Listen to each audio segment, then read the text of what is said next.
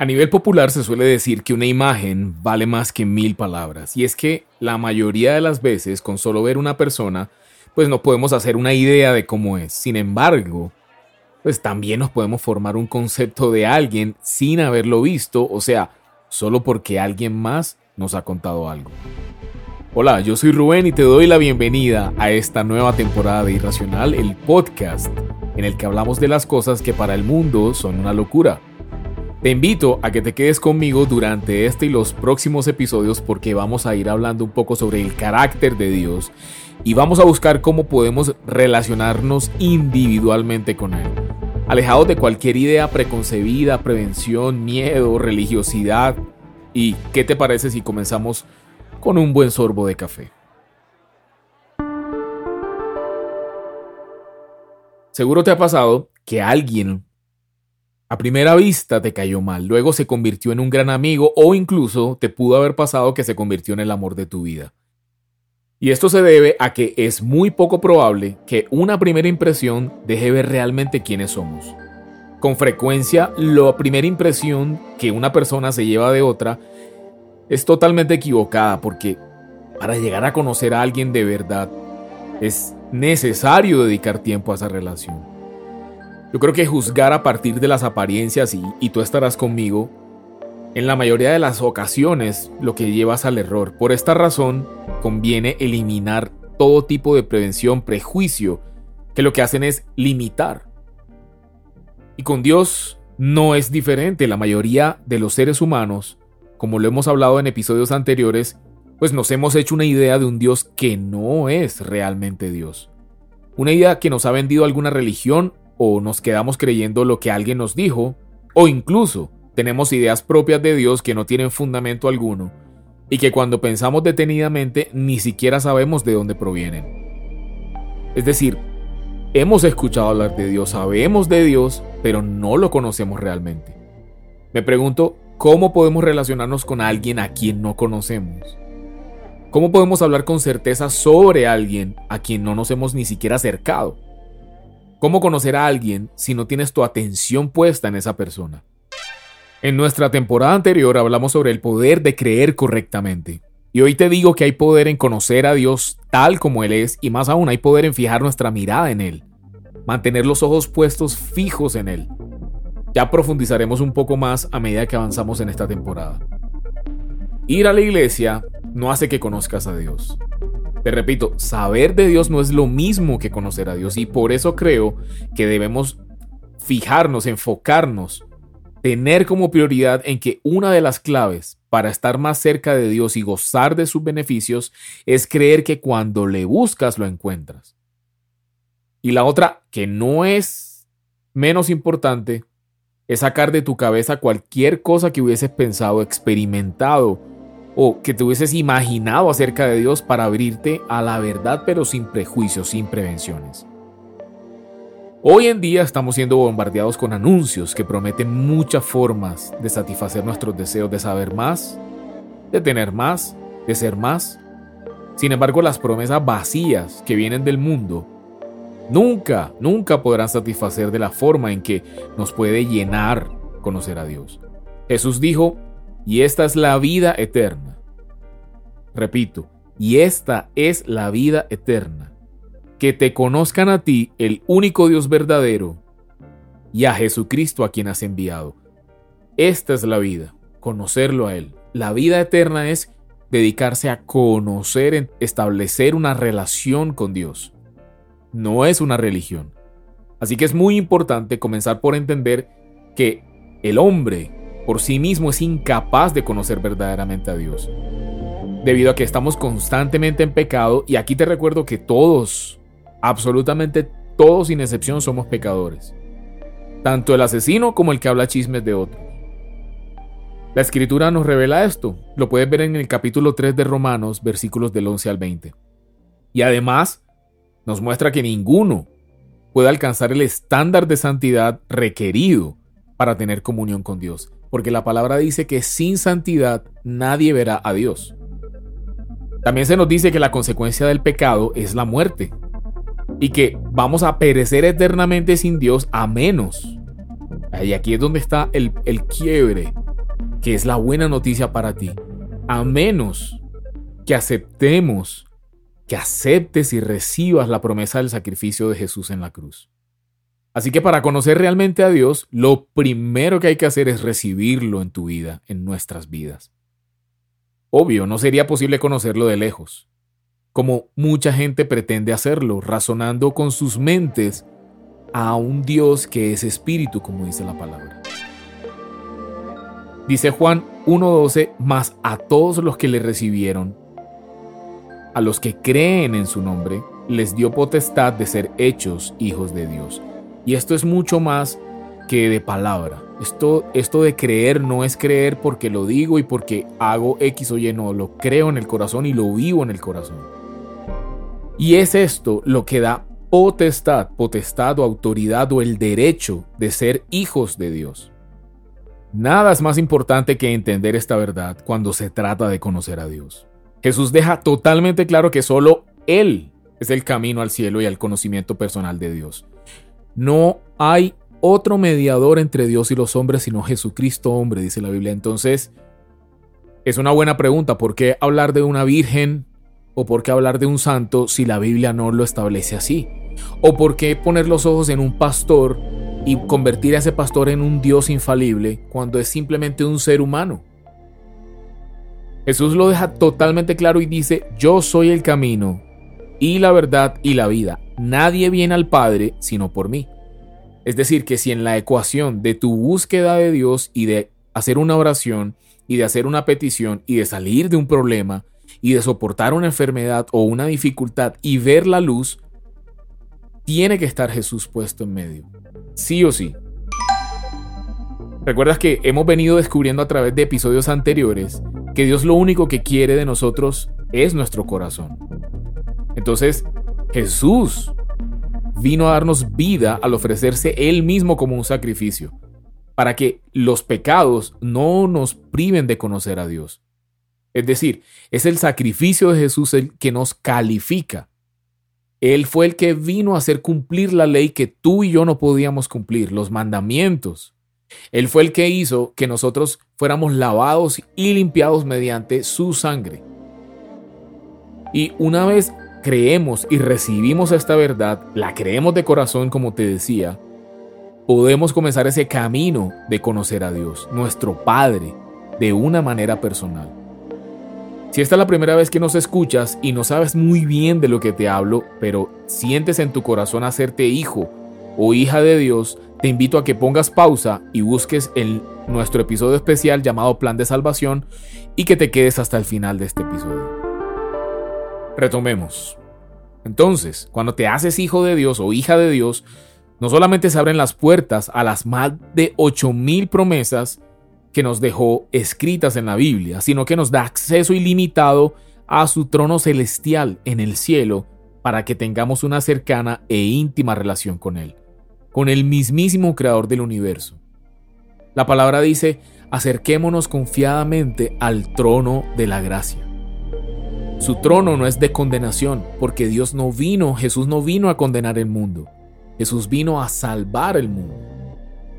Entonces el trono no es de juicio ni de condenación hoy. Para los que creen en Dios, el trono es de gracia. La Biblia es en esencia una carta de amor escrita desde el corazón de un Dios amoroso para nosotros. ¿Qué mejor manera de saber acerca de nuestro Creador que sumergirnos en su palabra fue el medio que él estableció para que lo conozcamos. Dice la palabra que toda la escritura es inspirada por Dios y útil para enseñar, para redarguir, para corregir, para instruir en justicia, a fin de que el hombre de Dios sea perfecto, enteramente preparado para toda buena obra. Es por eso que en este episodio intro de temporada vengo a contarte sobre algunas de las cosas que están escritas en la Biblia y que nos revelan verdaderamente cómo es Dios y cuál es su carácter hacia nosotros, sus hijos.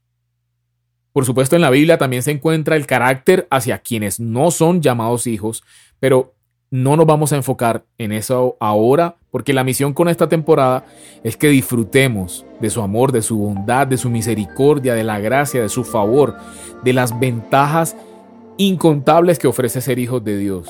La idea es disfrutar a nuestro papá y que nos acerquemos a él Dios es soberano. Él es autoridad total y Él toma las decisiones sin consultarle a nadie.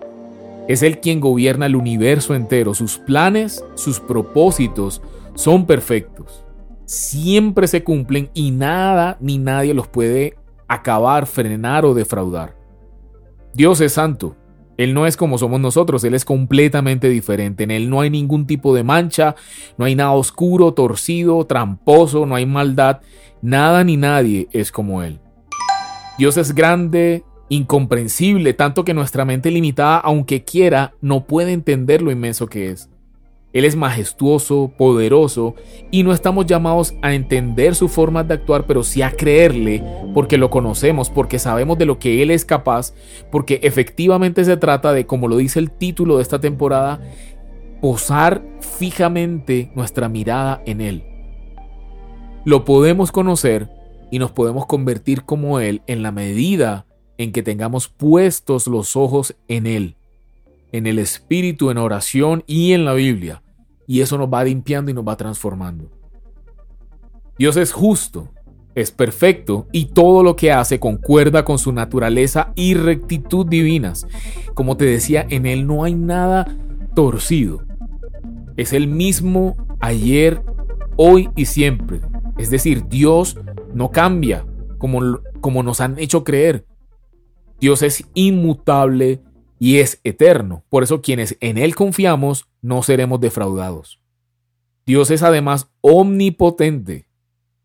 Omni, es decir, todo y potente, se entiende que es fuerza, potencia, capacidad. Nada es imposible para Él. Él es quien puede cambiar cualquier situación en nuestras vidas. Además, Dios es omnisciente y omnipresente. Todo lo conoce, todo lo sabe y está en todas partes. Todo lo ve, todo lo escucha, está en todas partes. Él conoce tu corazón y sabe lo que estás pensando todo el tiempo. El rey David decía en el Salmo 139, ¿A dónde podría alejarme de tu espíritu? ¿A dónde podría huir de tu presencia? Si subiera al cielo, allí estás tú. Si tendiera mi lecho en el fondo del abismo, también estás allí. Si me elevara sobre las alas del alba o me estableciera en los extremos del mar, aún allí tu mano me guiaría. Dios es fiel, es firme en su carácter, no miente, no se arrepiente, su palabra es verdad y se cumple al 100%. Cada promesa, cada profecía, cada proclamación. Su tierno cuidado, su ternura para con sus hijos es constante, es permanente, no baja, no fluctúa, no cambia. Dios es amoroso. La Biblia dice que Dios es amor, o sea, es la esencia de su ser. Su naturaleza desea lo mejor para sus hijos y su amor colma, llena de plenitud a quien cree en Él. Aquí te invito a que leamos con atención este solo pasaje que nos deja ver este amor de Dios. Y está en Juan 3:16, un pasaje famoso y dice, porque tanto amó Dios al mundo que entregó, que dio a su Hijo unigénito para que todo el que cree en Él no se pierda, sino que tenga vida eterna. La Biblia define el amor perfecto como que Él amó primero, nos amó primero. Y esta demostración de amor que hace dos mil años mandó a su Hijo a que muriera por ti y por mí en la cruz, es la que nos permite amarlo a Él. Dios es misericordioso y a través de esa misericordia que, por cierto, dice la Biblia que es nueva cada mañana, nuevas son sus misericordias cada mañana, Él elige librarnos de las consecuencias de nuestros pecados y entre otras muchas cosas. La misericordia de Dios que se otorga a través de la sangre de Jesús no se agota. Dios extiende su gracia de esta forma y nos da su favor y bendición aunque no, los no lo merezcamos. Por eso Dios nos perdona y Él elige no tomar en cuenta nuestros pecados y nos declara santos y sin mancha delante de Él. ¿Quiénes son los justos entonces? ¿Quiénes son los santos verdaderos entonces? Los que creen en Él, los que miramos fijamente la obra en la cruz de Jesús, los que nos limitamos a mirarlo a Él y olvidarnos de nosotros. Esos son los justos, los justificados. Dios es bueno y su esencia abarca todo lo que es correcto, todo lo que es verdadero, todo lo que es amable, agradable, perfecto. todo lo que es luz. Dios es además paciente, como dijo el rey David en el Salmo 103, el Señor es clemente y compasivo, lento para la ira y grande en amor. Pero además Dios es creativo, sorprendente, exuberante, está lleno de sabiduría. Es nuestro Salvador, nuestra victoria, nuestro sanador, nuestro proveedor, nuestro maestro, nuestra paz, nuestro pastor, nuestro dueño y Señor. Dios lo es todo. Y todo lo bueno viene únicamente de Dios. Yo hoy te invito a renunciar a las ideas preconcebidas, a que te prepares conmigo, con nosotros, en esta temporada que, que comienza, la temporada número 10 ya de Irracional. La idea es abandonar esas prevenciones o esas cosas y partir de cero. A esa primera impresión que tal vez tienes de él sin importar cómo llegó esa impresión a tu vida, yo lo que te invito es a que te muevas en contra de la corriente. Comencemos a pensar diferente, a que seamos como niños. La Biblia dice que a menos que te vuelvas y te hagas como niño, creas como un niño, aceptes la verdad de Dios como un niño, no entrarás en el reino de los cielos, a menos que tengas esa disposición. Así que hay que abrir la mente y el corazón para poder conocer de verdad, verdad a Dios, porque Él te está llamando. Así que tú lo sientes en tu corazón ahora, yo te quiero guiar en una corta oración para que te hagas hijo de Dios en este momento dice la Biblia que naces de nuevo, te haces una nueva criatura, recibes el Espíritu Santo y quedas amalgamado o amalgamada, unida, unido a Él para siempre. Repite conmigo lo siguiente. Dios, gracias por tu hermosa palabra. Siento en mi corazón decirte, perdóname Señor. Perdóname por todos los errores que he cometido, aun los que no entiendo que son un error o pecado. Reconozco que enviaste a tu Hijo Jesucristo a morir por mí en la cruz y reconozco que resucitó al tercer día. Hoy te pido que envíes tu Santo Espíritu a morar en mí. Transfórmame, conviérteme en una nueva criatura, hazme tu hijo, adóptame como tu hija. Te doy las gracias por escribir mi nombre en el libro de la vida, por borrar todos mis pecados para nunca más acordarte. En el nombre de Jesús. Amén. Te espero en un próximo episodio para que descubramos juntos mucho más acerca de nuestro Padre Celestial. Te mando un fuerte abrazo. Chao. Hey, únete a nosotros y revoluciona tu vida. Apasionate por la verdad. Te esperamos en un próximo episodio. Comparte este contenido y búscanos en redes sociales como irracional.co. Muévete contra la corriente. Irracional Podcast es producido por Grupo Fine en la ciudad de Medellín.